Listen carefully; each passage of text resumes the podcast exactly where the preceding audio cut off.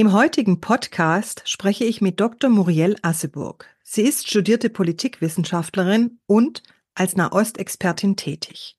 Frau Dr. Asseburg ist seit 2001 wissenschaftliche Mitarbeiterin der Stiftung Wissenschaft und Politik und ihr Forschungsgebiet sind Konflikte und politische Ordnungen im Nahen Osten mit dem Schwerpunkt Israel und die Nachbarstaaten. Zusammen mit Jan Busse schrieb sie das Buch Der Nahostkonflikt Geschichte, Positionen, Perspektiven, das in der aktuellen Auflage im August 2023 beim Beck Verlag erschien. Und im Jahr 2021 erschien ebenfalls beim Beck Verlag ihr Buch Palästina und die Palästinenser, eine Geschichte von der Nakba bis zur Gegenwart. Im heutigen Podcast haben wir das Thema Palästina und Palästinenser, Israel und Israelis, der Nahostkonflikt. Gibt es Wege hinaus? Meine Fragen waren unter anderem, gehört Palästina den Palästinensern? Oder ist Israel eine Demokratie? Und last but not least, gibt es eine oder vielleicht mehrere Wege hin zur Deeskalation? Schön, dass Sie sich heute dazugeschaltet haben. Mein Name ist Claudia Lutschewitz. Servant Politics, der Podcast für politische Reflexionsimpulse. Guten Tag, Frau Dr. Asseburg. Ich danke Ihnen ganz herzlich für Ihre Zeit, dass Sie sich die Zeit vor allem für unseren kleineren Podcast genommen haben. Das weiß ich sehr zu schätzen, weil ich denke, Ihre Zeit ist sehr rar. Herzlich willkommen. Ja, vielen Dank. Ich freue mich, bei Ihnen zu sein. Und ich freue mich auf Ihre Impulse und Ihre Gedanken. Ich starte auch gleich mit der ersten Frage, außer Sie hätten eine an mich. Nein. Nein, gut. Frau Dr. Asseburg, Palästina. Gehört es den Palästinensern? Also wenn man von Palästina spricht, dann meint man ja normalerweise das britische Mandatsgebiet Palästina, also das Land zwischen dem Mittelmeer und dem Jordanfluss. Und auf dieses Land erheben sowohl die Palästinenserinnen und Palästinenser als auch die Israelis Anspruch. Und beide begründen ihre Ansprüche sowohl historisch, also sagen, es gibt eine lange autochtone Präsenz. Sie begründen ihre Ansprüche in der Regel auch religiös. Ja, das ist das ihnen von Gott versprochene Land, so sagen die Israelis, die Palästinenser, die Muslime sagen, das ist eine islamische Stiftung, die ihnen anvertraut worden ist von Gott. Und auch die Christen sehen natürlich das Land als das heilige Land. Und es gibt dann historische Zusagen, auf die sich die Konfliktparteien berufen. Mhm. Ja, dann sieht man also schon gut, das ist dann der Pudelskern, wie es so schön heißt, dass es dann eben zu Konflikten kommt. Was mich zu meiner Frage zu Israel jetzt weiterführt, weil Sie es vorher auch schon angesprochen haben, ist Israel eine Demokratie? Also es kommt darauf an, was man sich da genau anschaut. Ja, ich würde sagen, es gibt drei Dimensionen, die hier wichtig sind. Israel ist von den Institutionen, von den Verfahren her eine liberale Demokratie mit regelmäßigen Wahlen, mit Rechtsstaatlichkeit, mit Gewaltenteilung, allerdings keine sehr ausgeprägte Gewaltenteilung. Es gibt in Israel nicht sehr viele Checks and Balances in Bezug auf das Regierungshandeln. Und das ist vor allem das oberste Gericht, das da eine Rolle spielt. Es gibt eine zweite Dimension, die wichtig ist. Und für die hat der israelische Soziologe Semi Smuha den Begriff ethnische Demokratie geprägt, weil in Israel die Nation und das Staatsvolk auseinanderfallen. Also die Nation, Jüdinnen und Juden haben andere Rechte als diejenigen Staatsbürger, die nicht Teil dieser Nation sind, nämlich die palästinensisch-arabische Minderheit. Und daher spricht Smuha eben von einer ethnischen Demokratie, die eine Gruppe, die Mehrheitsgruppe eindeutig bevorzugt. Und es gibt einen dritten Aspekt, und der ist, dass die Palästinenserinnen und Palästinenser in den besetzten Gebieten um die fünf Millionen Menschen keine Möglichkeit haben, an Wahlen für die Institutionen teilzunehmen, die letztlich ganz entscheidend sind für ihren Alltag. Ja, weil sie in Israel keine politischen Rechte haben. Ganz im Gegensatz zu den israelischen Siedlern in der Westbank, die im gleichen Gebiet leben, aber eben israelische Staatsbürgerinnen und Staatsbürger sind und deshalb volle politische Rechte in Israel haben. Insofern ist auch das eine Einschränkung letztlich der Demokratie. Mhm.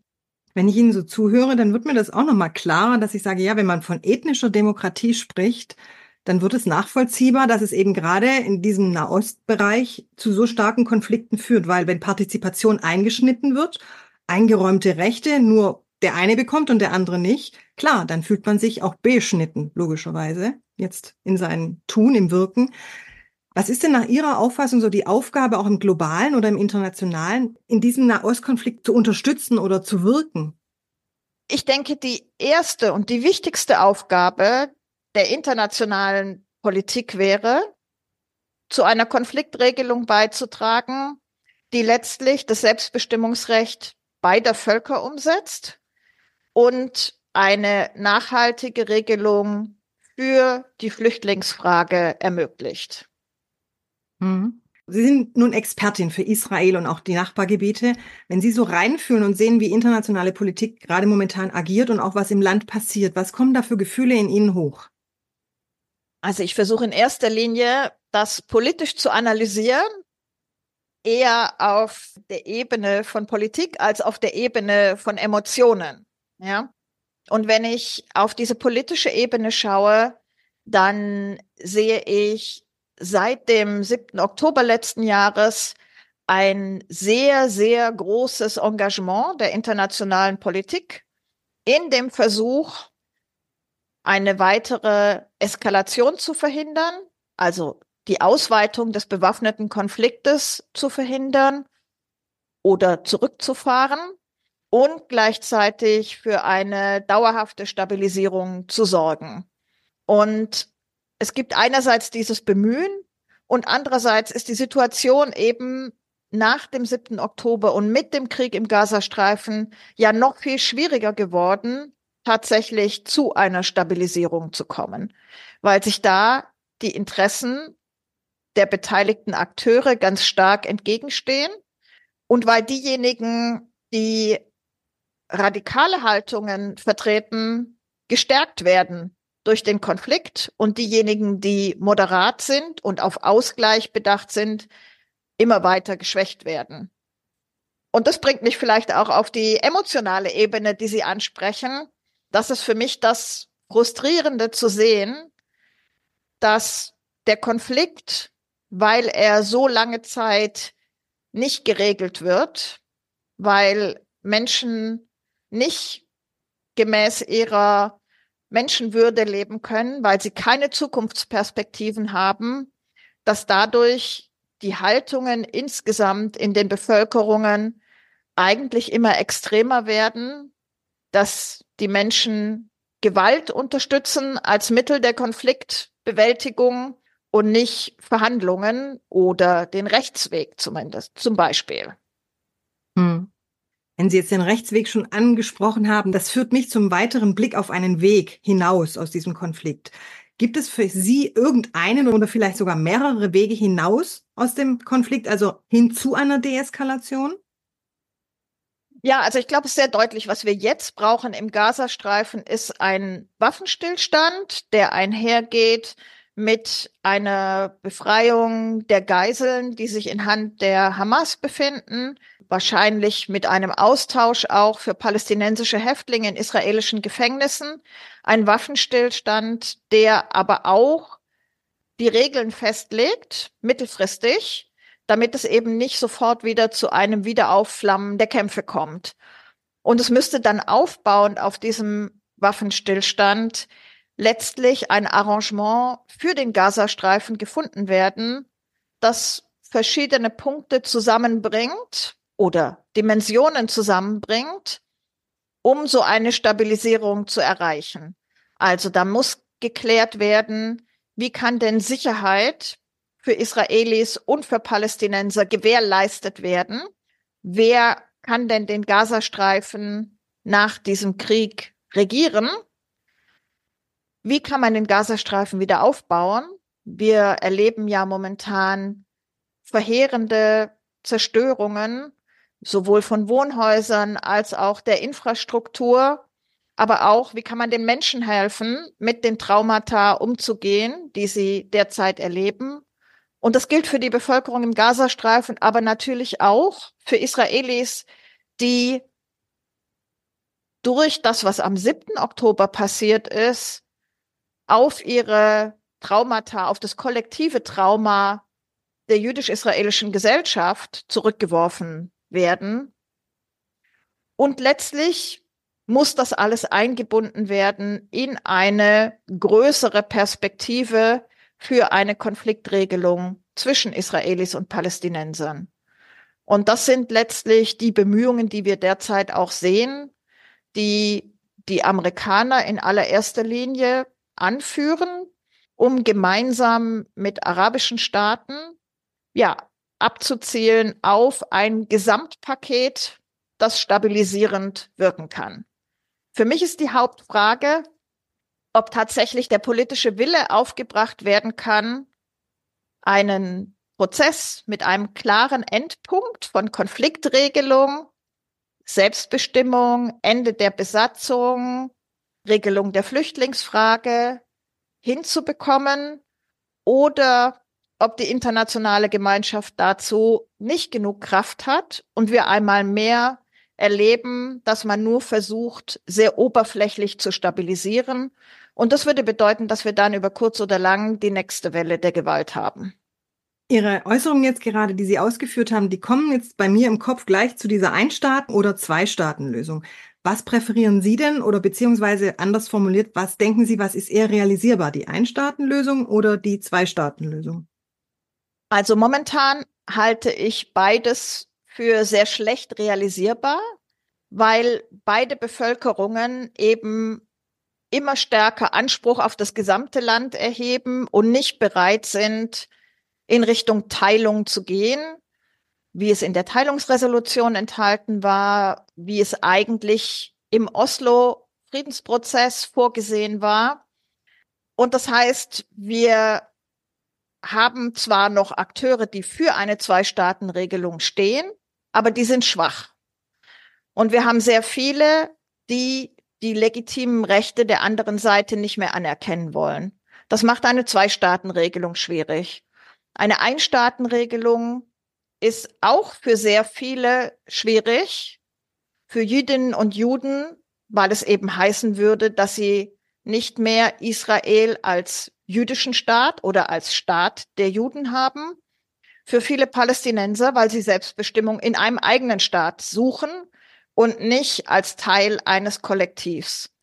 Und mein Eindruck ist, dass mit dem 7. Oktober und dem jetzigen Krieg die Zahl derer, die sich ein Zusammenleben in einem Staat vorstellen können, noch weiter sinkt.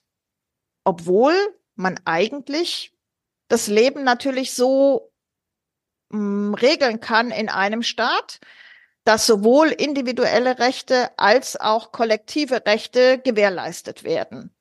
Gibt es ja auch in anderen Gegenden der Erde, Vielvölkerstaaten, wo man genau das geschafft hat. Aber letztlich geht es auch hier um die Frage des politischen Willens, ob es möglich ist, in der einen oder in der anderen Form eine Regelung zu finden. Was mich jetzt auch zur deutschen Politik führt, wenn ich Ihnen so zuhöre, denke ich mir, okay, das sind ja jetzt Probleme, die im Land entstanden sind. Wollen wir eher in einem großen Staat zusammenleben oder eher in zwei einzelnen Staaten? Aber wie könnte denn die deutsche Politik in diesem Konflikt mitwirken oder unterstützen? Oder gibt es da überhaupt eine Chance dafür, wo die deutsche Politik mitwirken könnte? Natürlich, Deutschland ist ja ein sehr enger Verbündeter Israels. Äh, Deutschland ist ein sehr großer Geber für die Palästinenser. Und das heißt, hier gibt es Verbindungen und damit auch die Möglichkeit einzuwirken. Ich habe das Gefühl, dass derzeit das, was normalerweise als deutsche historische Verantwortung bezeichnet wird, sehr stark verkürzt wird auf die sogenannte Staatsräson, also auf die Unterstützung der nationalen Sicherheit Israels. Und das halte ich für problematisch, weil ich denke, historische Verantwortung beinhaltet auch die Mitverantwortung für das Entstehen des Palästina-Konflikts, weil die Wurzeln dieses ganzen Konfliktes in Europa liegen, unter anderem in Deutschland. Ja, also es gibt hier eine historische Mitverantwortung auch für diesen Konflikt. Ich denke auch, dass es hilfreicher wäre, wenn Deutschland sich nicht ausschließlich an der nationalen Sicherheit Israels orientieren würde, sondern sehr viel stärker die menschliche Sicherheit von Israelis und Palästinenserinnen und Palästinenser in den Mittelpunkt stellen würde. Und wenn sie damit auch nicht militärische Ansätze der Konfliktbewältigung in den Mittelpunkt stellen würden, sondern eben auch andere Ansätze von Konfliktbearbeitung. Das gilt zum Beispiel auch eben, wenn es um den Kampf gegen bewaffnete Gruppierungen geht, den man meiner Ansicht nach rein militärisch nicht gewinnen kann, sondern es muss ja gerade darum gehen, diesen Gruppierungen den Zulauf zu entziehen, indem man lebenswerte Alternativen schafft, indem man wirtschaftliche Perspektiven verbessert, indem man die Bewegungsfreiheit garantiert, ja, zu Selbstbestimmung und einem Leben in Würde beiträgt. Und nur so, denke ich, kann man letztlich Erfolg haben, diesen Gruppierungen wie der Hamas den großen Zulauf, die große Popularität, die sie haben, zu entziehen. Wenn Sie das nochmal so reflektieren und durch den Körper wandern lassen, Frau Dr. Asseburg, was ist momentan Ihre große Sorge, wenn Sie auf diesen Konflikt schauen? Meine große Sorge ist, dass wir uns tatsächlich in einer Situation befinden, in der wir eine Chance haben, weil wir wachgerüttelt sind, zu einer nachhaltigen Befriedung dieses Konfliktes beizutragen und dass wir diese Chance aber verpassen, weil wir nicht bereit sind, und wir heißt in dem Fall die relevanten Akteure in der internationalen Gemeinschaft, uns zusammenzusetzen und gemeinsam dieses Paket, von dem ich vorher gesprochen habe, auszuarbeiten, das Sicherheitsgarantien beinhalten muss, das wirtschaftliche Perspektiven enthalten muss, Wiederaufbau enthalten muss, das Befriedung an unterschiedlichen Ecken des Konfliktes beinhalten muss und dass wir das nicht schaffen und das jetzige Fenster, das wir haben, vorbeigeht und dass wir uns dann letztlich dahin bewegen, dass radikale Positionen weiter zunehmen, dass damit auch autoritäre Tendenzen in der Region weiter zunehmen und dass wir in den nächsten Jahren noch mehr Entmenschlichung sehen und noch mehr Gewalt sehen.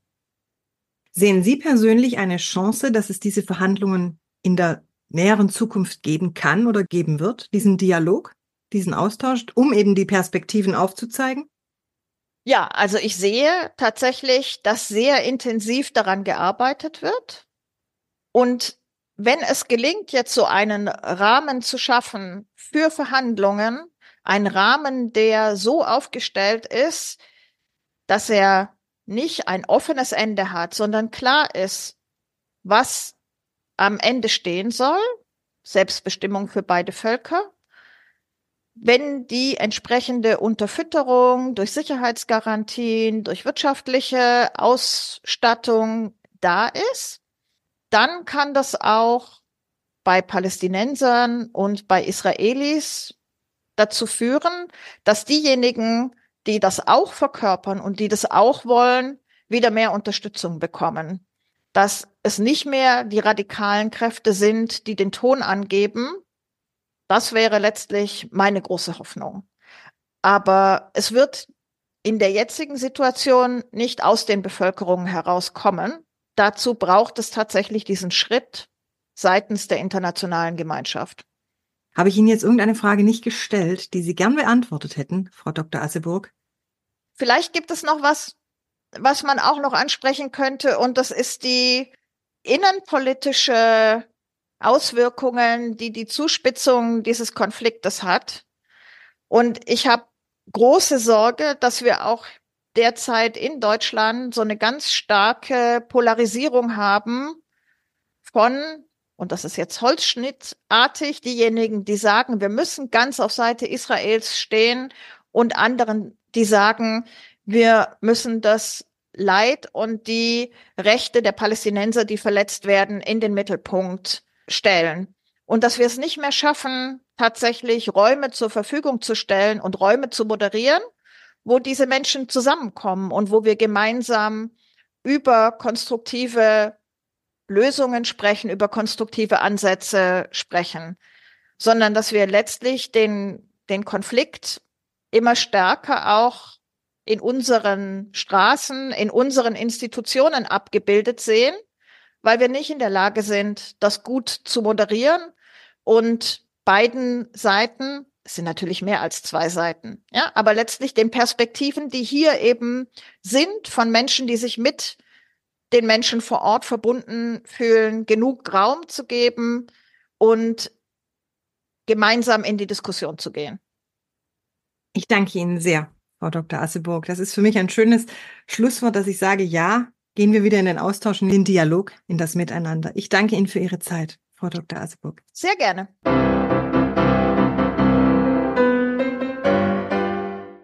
Servant Politics gibt's auf Spotify, Apple Podcasts und überall, wo es Podcasts gibt. Abonniert uns gerne und hinterlasst uns eine Bewertung. Servant Politics, der Podcast für politische Reflexionsimpulse.